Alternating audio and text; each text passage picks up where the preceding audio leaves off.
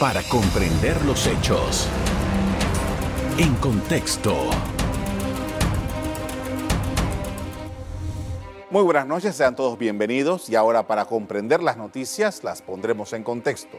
La población panameña reclama nuevas políticas que ayuden a combatir la corrupción, pero unos siete proyectos destinados a esta lucha se encuentran congelados en la Asamblea Nacional.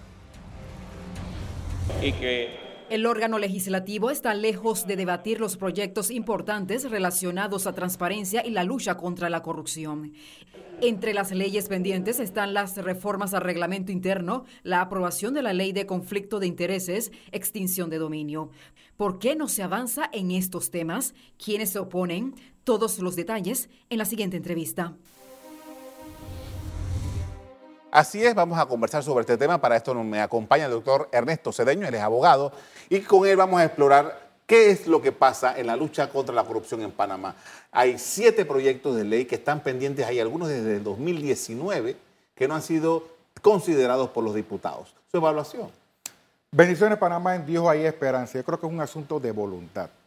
De pronto, de alguna u otra manera, no se siente compenetrado los honorables padres de la patria incluyendo las cúpulas de diversos partidos políticos y de repente personas de alto perfil que no motivan a sus diputados a cometer este pedido que quiere la ciudadanía. Yo creo que la lucha contra corrupción debe ser frontal y un punto importante, como lo ha anunciado, radica en la Asamblea Nacional de Diputados. Inclusive, en la mesa del diálogo hay un punto tocante a la corrupción y me parece a mí que hay que darle oportunidad, además de los diputados que jueguen su papel, y usted y yo tenemos que motivar a nuestros diputados, porque todos nos representan y son nuestros diputados, aunque usted no haya votado por algún ser viviente que esté en el hemiciclo, ellos representan, conforme reza la Constitución, uno, a la nación, a los partidos políticos y a los ciudadanos en un momento determinado. Entonces yo creo que es importante motivarlo a que jueguen su rol adecuadamente o papel y también la ciudadanía que se active, porque de alguna u otra manera, ya sean los actores que están en Cocle, que no sé si después van a migrar a la capital, que se abra el compás para que de una mejor manera se establezca todos los parámetros adecuados para minimizar los aspectos de la corrupción. Pero si ya la Asamblea Nacional tiene un cúmulo de proyectos que están en pausa, oye, motívense para hacer las cosas bien. Mira lo que ha hecho el gobierno. El gobierno de repente en se obligaron a hacer actos de humildad, o sea, lo pusieron en Coclé a tomar medidas que lo pudieron haber hecho antes, pero no fue sino con la protesta, los malestares, yo creo que el, el ingrediente del Macallan y de Unashi que hizo como el estallido que motivó a personas a protestar severamente y obligaron a los ciudadanos del gobierno a sentarse en la mesa y a tomar medidas. Uno de esos puntos, el séptimo, prácticamente el penúltimo, habla sobre la corrupción y unos puntos importantes que van a tener que erradicar para tratar de minimizar los aspectos de la corrupción es la Asamblea Nacional de Diputados. A eso iba, justamente. La Asamblea Nacional, que tiene, porque el problema de la corrupción no es nuevo y, eh, tiene diferentes, dimensiones a lo largo de los años. Pero ¿puede la mesa del diálogo en Penonomé, esta mesa única que se le ha denominado, hacer algo que no puedan hacer los diputados? Que no han, hecho los diputados? Mira, yo creo que se requiere mucha voluntad. Mira el chiste de esta semana, el presidente de la República le anuncia a la ciudadanía que vamos a derogar aquella norma jurídica que la, yo me sonrío, pero que le daba incentivos fiscales. Oye, la vamos a derogar. Presentaron el proyecto. Oye, a la Asamblea Nacional de Diputados, proyecto de derogación de la norma jurídica con efecto retroactivo. Se ha formado un pandemonium y ahora los padres de la patria, lo que no hicieron al comienzo, que es una apertura para que los ciudadanos presentaran propuestas, ahora sí la están haciendo y no quieren derogar. Ellos manifiestan, por lo menos hoy en día, que quieren hacer un aspecto de modificación. O sea, están quedando en vergüenza a la ciudadanía. El señor presidente que hizo el anuncio a raíz de la protesta y me parece a mí que es bueno la génesis, el inicio en la mesa del diálogo y, todas eh, y leyes de importancia van a tener que culminar en la Asamblea. Entonces, yo creo que la mejor voluntad y el deseo de la, Asamblea de tratar de alguna u otra manera quitarse alguna de las manchas que tiene grande es por lo menos terminar con lo que ya tiene. Mire usted, conflicto de interés, presentado la norma jurídica, el ciudadano presidente la vetó, de alguna u otra manera hay que salir a este punto. para de en blanco y negro establecer de que no va a haber algún tipo de beneficio de una persona con todos los, los temas que se van a tratar. Tema que tiene que ver con la protección del denunciante. Hay cosas, Carlos, que uno no denuncia, bueno, uno se la rifa a veces y dice, ¿sabe qué? Lo voy a hacer. Pero yo creo que si hay una norma de protección al, denunciante, puede motivar hasta los funcionarios o ante usted mismo, televidente, a presentar una acción, es decir, denuncia para que caiga el peso de la ley, pero si no tiene la presión adecuada, de pronto lo va a disuadir. Estos señores la tienen ahí. Otro tema que tienen es la imprescriptibilidad de delitos contra la corrupción. Mira, eso es un tema que solamente los corruptos pueden estar preocupados por esto. Si tú tienes, si tú vas a la cosa pública, ¿por qué a ti te va a preocupar que de repente las penas contra delitos contra la persecución eh, no esperen y cualquiera puede ejercer la acción penal? Bueno, estos señores pues la tienen no hay voluntad. No hay voluntad. A mi juicio no hay la voluntad necesaria. Pero, eh, ¿qué puede impulsar esta voluntad? Porque estamos hablando de que eh, el, sistema político se protege y protege a, todo, a todo su equipo. Pero no solamente se protege al, político en el gobierno, también protege a los que coimean, a, a, todos aquellos grupos que se encargan de corromper a los funcionarios. Por ejemplo, si tú fueras, eh, tú, tú fuera, tuvieras un cargo de elección popular, hay una gran posibilidad, excepto que hubo dos que no quisieron reelegir, que quieren reelegirse.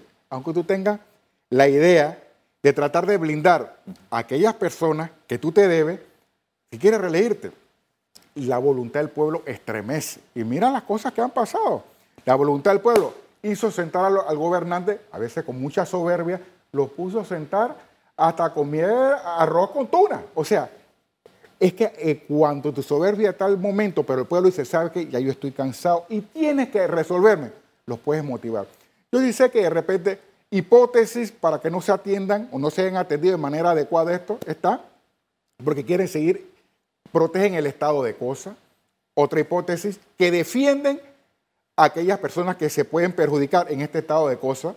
Otra hipótesis puede ser alguien del partido que pertenece, está intranquilo por el cambio de este estado de cosas. Hay varios factores. Yo creo que lo importante, y la Constitución lo dice en el artículo 2, el poder emana del pueblo. Entonces, mi teoría es, si el pueblo despierta como despertó en un, punto específico, cuando sentía que le estaban metiendo la mano en el bolsillo, alto costo de la vida, medicamentos, entonces esas personas que quieren reelegirse, que no tienen voluntad, de repente se motiva a hacerlo. Y yo creo que uno de los acuerdos, no sé si van a haber acuerdos del diálogo, muchas cosas van a aterrizar en la Asamblea, como en el asunto de medicamentos. Si ya el Consejo de Gabinete mandó normas jurídicas de modificación a normas de la ley de medicamentos, ¿y dónde va, dónde va a aterrizar? En la Asamblea Nacional de Diputados. a estos señores hay que motivarlos.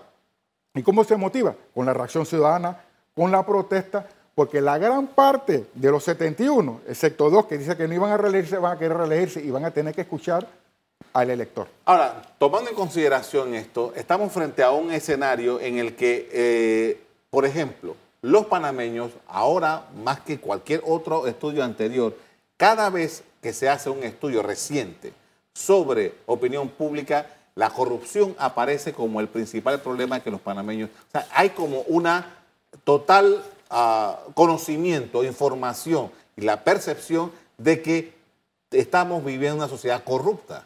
Yo creo que si esa es la perfección que hay, inclusive en encuestas sí lo ha dicho, por eso que yo creo que es importante que la mesa del diálogo y el gobierno permita que los ciudadanos presenten propuestas. Y te manifiesto que yo presenté una título personal, llegó a la presidencia ayer, aquí está, de tres puntos que tiene que ver propuestas propias para tratar de alguna u otra manera luchar contra el flagelo de la corrupción. Y grosso modo te manifiesto, hay un punto de los nueve, porque no hay oportunidad en este programa para tocarlo, yo pongo un punto. Mi teoría es, Tú puedes establecer 720 proyectos contra la corrupción y llegan a la Asamblea Nacional. 190 acuerdos. Pero si tú no motivas al señor Contralor General de la República, hoy Gerardo Solí, a cambiar su manera de ver las cosas y actuar como corresponde, apague y vámonos. Aquí no se va a minimizar porque yo creo que una función adecuada para el flagelo, la lucha contra el flagelo de la corrupción radica en el señor Contralor General de la República. En mi pensamiento. vamos a hablar de eso después del cambio comercial. Ya regresamos. En contexto.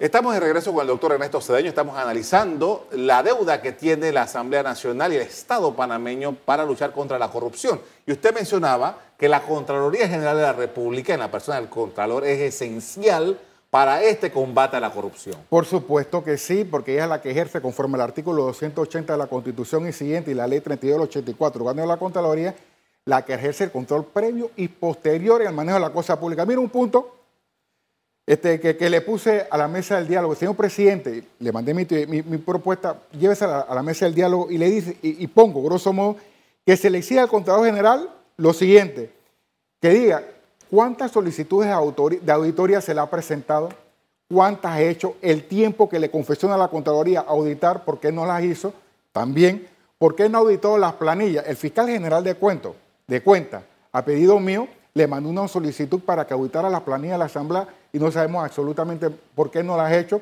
Son puntos que tiene que hacer. También, ¿cuánto es el tiempo máximo que demora el expediente de un contrato público en la Contraloría? Porque el hecho es que llega para refrendo, llega a la Contraloría y hay quejas que ahí se sientan a veces sobre ese expediente, a veces alguna persona le pide una, una subsanación, la entidad la subsana y vuelve otra subsanación. Estas cosas se tienen que verificar. También le pido, ¿Cuántas auditorías ha realizado la Contaduría por el manejo de los 403 millones de dólares que hubo otro en la llamada partida circuital? Y diga cuál fue el resultado de estas en la Fiscalía y tribunales. Tú no me dejarás mentir que en el ocaso eh, Humber, que al final como que dio la luz, al principio lo veíamos muy tranquilo, él mandó un contenedor de auditoría al Ministerio Público. ¿Tú sabes qué pasó? Yo no sé qué pasó. Entonces, esas cosas se tienen que hacer. Yo creo que una serie de puntos, también como que si esas auditorías que, auditorías que ha hecho la Contraloría, desde que está el nuevo el, eh, Contralor Solís, han servido para sentenciar en los tribunales cuántos fueron inocuos, cuántas no. Estas cosas se tienen que descubrir. Con una respuesta del Contralor Gerardo Solís, podemos ponderar si su función es efectiva o no. Pero a mi juicio, la función del Contralor, a mi criterio, usted disculpe, puede estar en desacuerdo, está en deuda. Deuda con la ciudadanía. Y por eso que mi teoría es indistintamente del trabajo que debe hacer el diputado en avalar los temas que ya producción los puso, pero yo creo que el Contralor debe ser más efectivo. la institucionalidad. Esto es un trabajo institucional que debe hacer la Contraloría. A mi juicio, sí. Está la Fiscalía de Cuentas, el Tribunal de Cuentas, está la Procuraduría de la Nación, están los, eh, los, los, juzgados del Panamá. La Procuraduría de la Administración, inclusive la Fiscalía General Electoral que está haciendo con esa, con, esa lucha, pero también el Poder Judicial.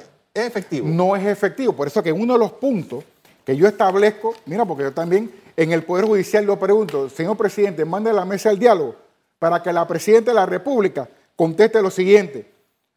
Una misiva a fin de que ésta se autorregule estableciendo un método que permita fiscalizar los expedientes en cada, despacho.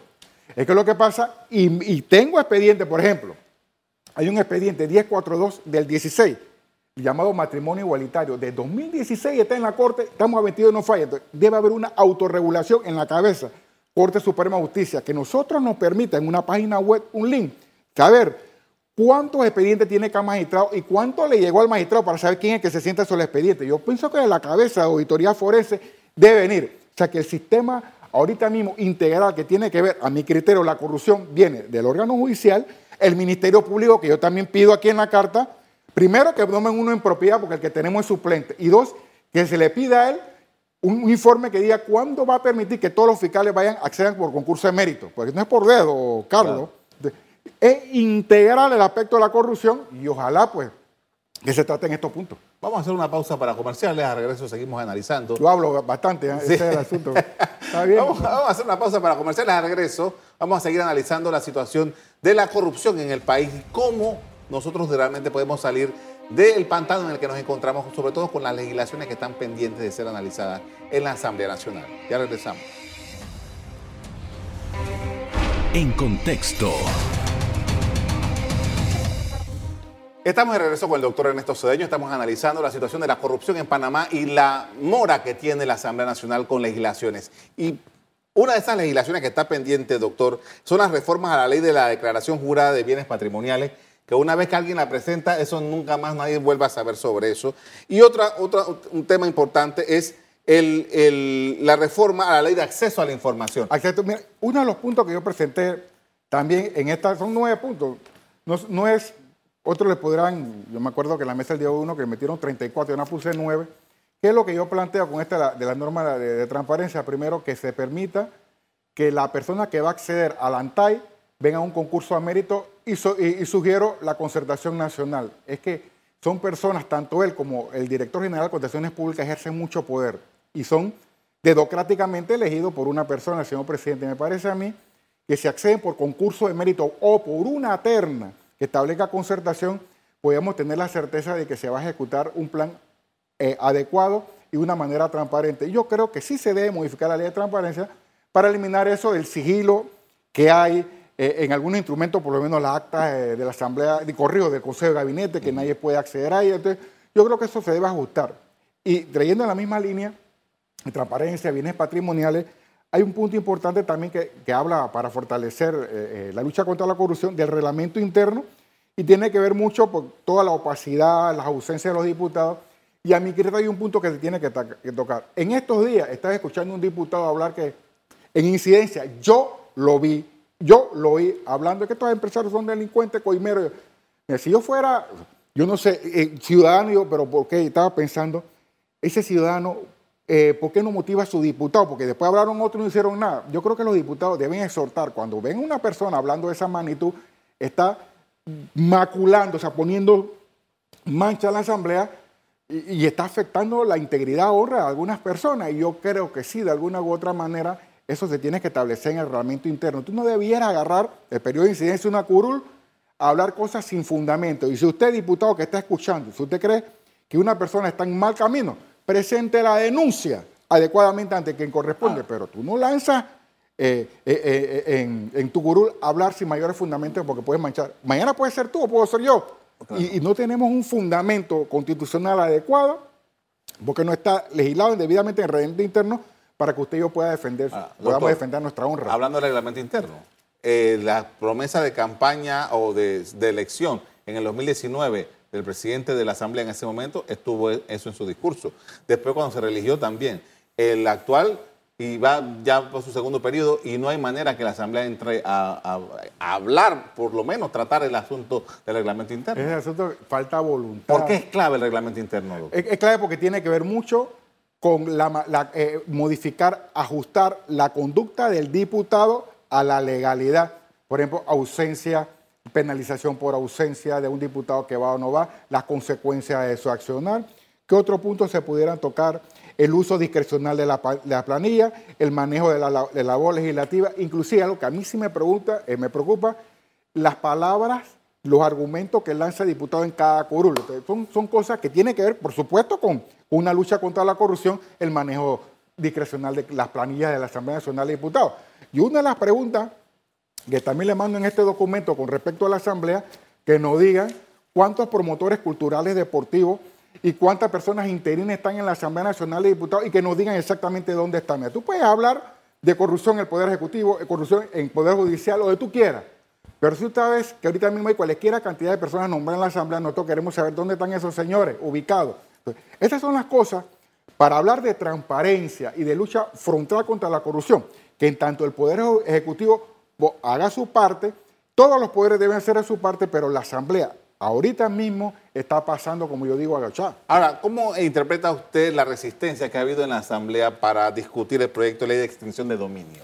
Mira, yo, yo leí ese proyecto y hay un asunto que se tiene que votar que no está muy claro con respecto a, la presunción de inocencia, que otro juzgado debe tocarlo, pero yo creo que sí se debe seguir con el debate porque de alguna u otra manera hay que ver la posibilidad de que sea propietario quien lícitamente tiene la propiedad. Yo creo que ese es un, un asunto que se tiene que hacer en la norma, pero seguir en el debate para tener una norma que trate de destruir la fortaleza de gente de mal vivir. esas son las cosas que se tienen que dar profundidad, pero de manera rápida. Pero no puede ser que si no sale el pueblo a las calles y protesta, no se motiva a ver nada de estas cosas.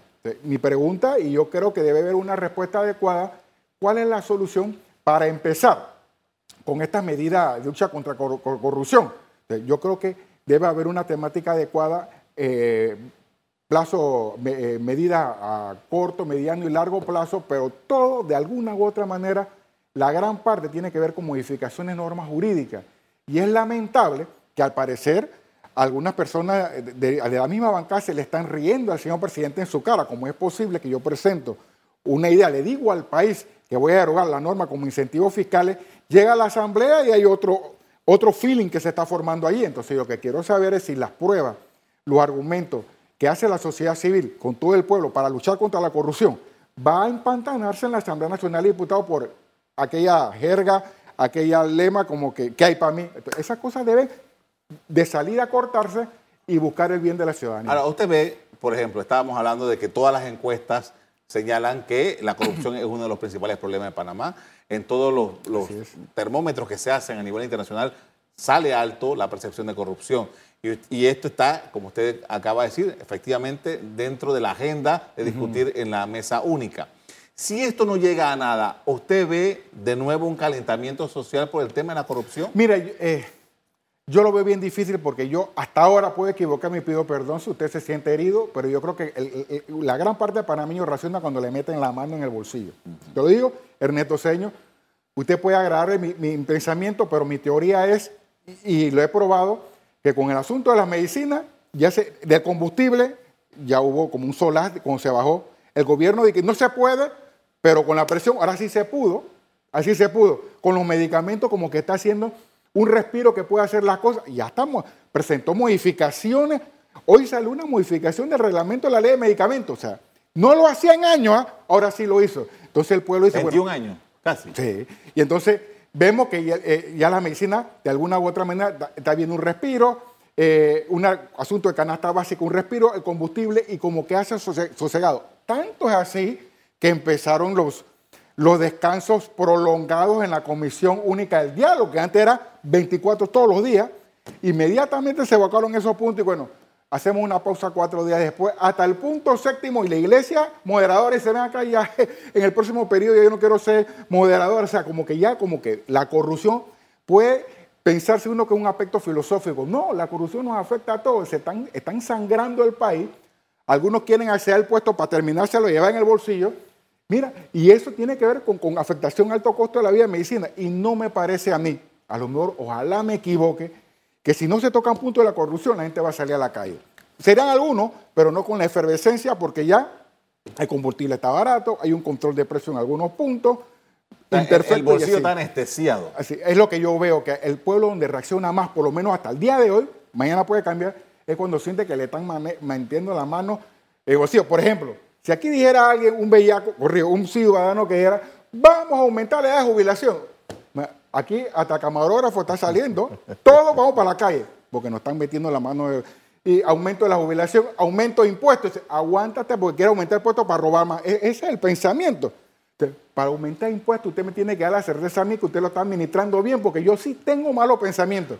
Pero para la corrupción me parece que no va a tener ese pegue como para que haya una protesta masiva. Bien. Pienso yo. Bien pasando esto, estamos en un periodo ya electoral, ya estamos trabajando, el otro año va a ser un, año en el que los partidos políticos van a ser protagonistas. El tema de la corrupción, en la próxima elección, ¿cómo usted lo ah, Eso va a ser un pilar de todos los partidos. Yo me río. Todos los partidos políticos, porque la mayoría están en el poder, te van a hablar que la corrupción, que es metale, cadena perpetua, paredón, de todo van a, de todo van a hablar, porque eso gana votos. Pero usted, pero usted, usted va a analizar, oye, te van a hablar todo de la corrupción que usted hizo en el gobierno. Y usted tenía diputados y esos señores que hicieron, pero bueno, y que el pueblo tome sus decisiones, pero yo creo que va a ser uno de los, de, los baluartes de todos los políticos, partido político, libre postulación, todo, porque como están viendo, por lo menos hasta la última encuesta, que el tema de la corrupción pega y todo el mundo quiere voto, así que de eso nos hablarán. Demagogia. Demagogia. Otros usted lo tocarán porque lo creen, pero usted investigue investigue, pero de, pulularán las la demagogias, pero eso van a ser uno de los puntos, pero ojalá los diputados que salgan, el presidente que salga, los representantes que salgan, el alcalde que salga, cumpla su teoría contra la corrupción para que nos den respiro y para que nuestros vástagos y, oye, un lugar puedan respirar un aire próspero, porque hay billetes en Panamá, como la consultoría. O sea, cuando se habla de austeridad y nadie nos da un informe de para qué sirvieron. Cuando nosotros vemos que tiene que ver con, corrupción y transparencia, no digo que todas las consultorías son corruptas, sino que falta un, informe adecuado del beneficio de las mismas, nuestro país va a ser mejor porque hay un billete grueso pero nosotros pensamos que el control adecuado del manejo de la, de, de la finanza no ha estado a la altura de las circunstancias. Agradezco mucho, doctor, por habernos acompañado esta noche para hablar de este tema tan importante, muy amable. Bendiciones. A ustedes también quiero dar las gracias por haber sintonizado nuestro programa. Como siempre, los invito a que mantengan esa sintonía en EcoTV. Buenas noches. Para comprender los hechos. En contexto. Revive este programa entrando al canal 1 de BOD de Tigo.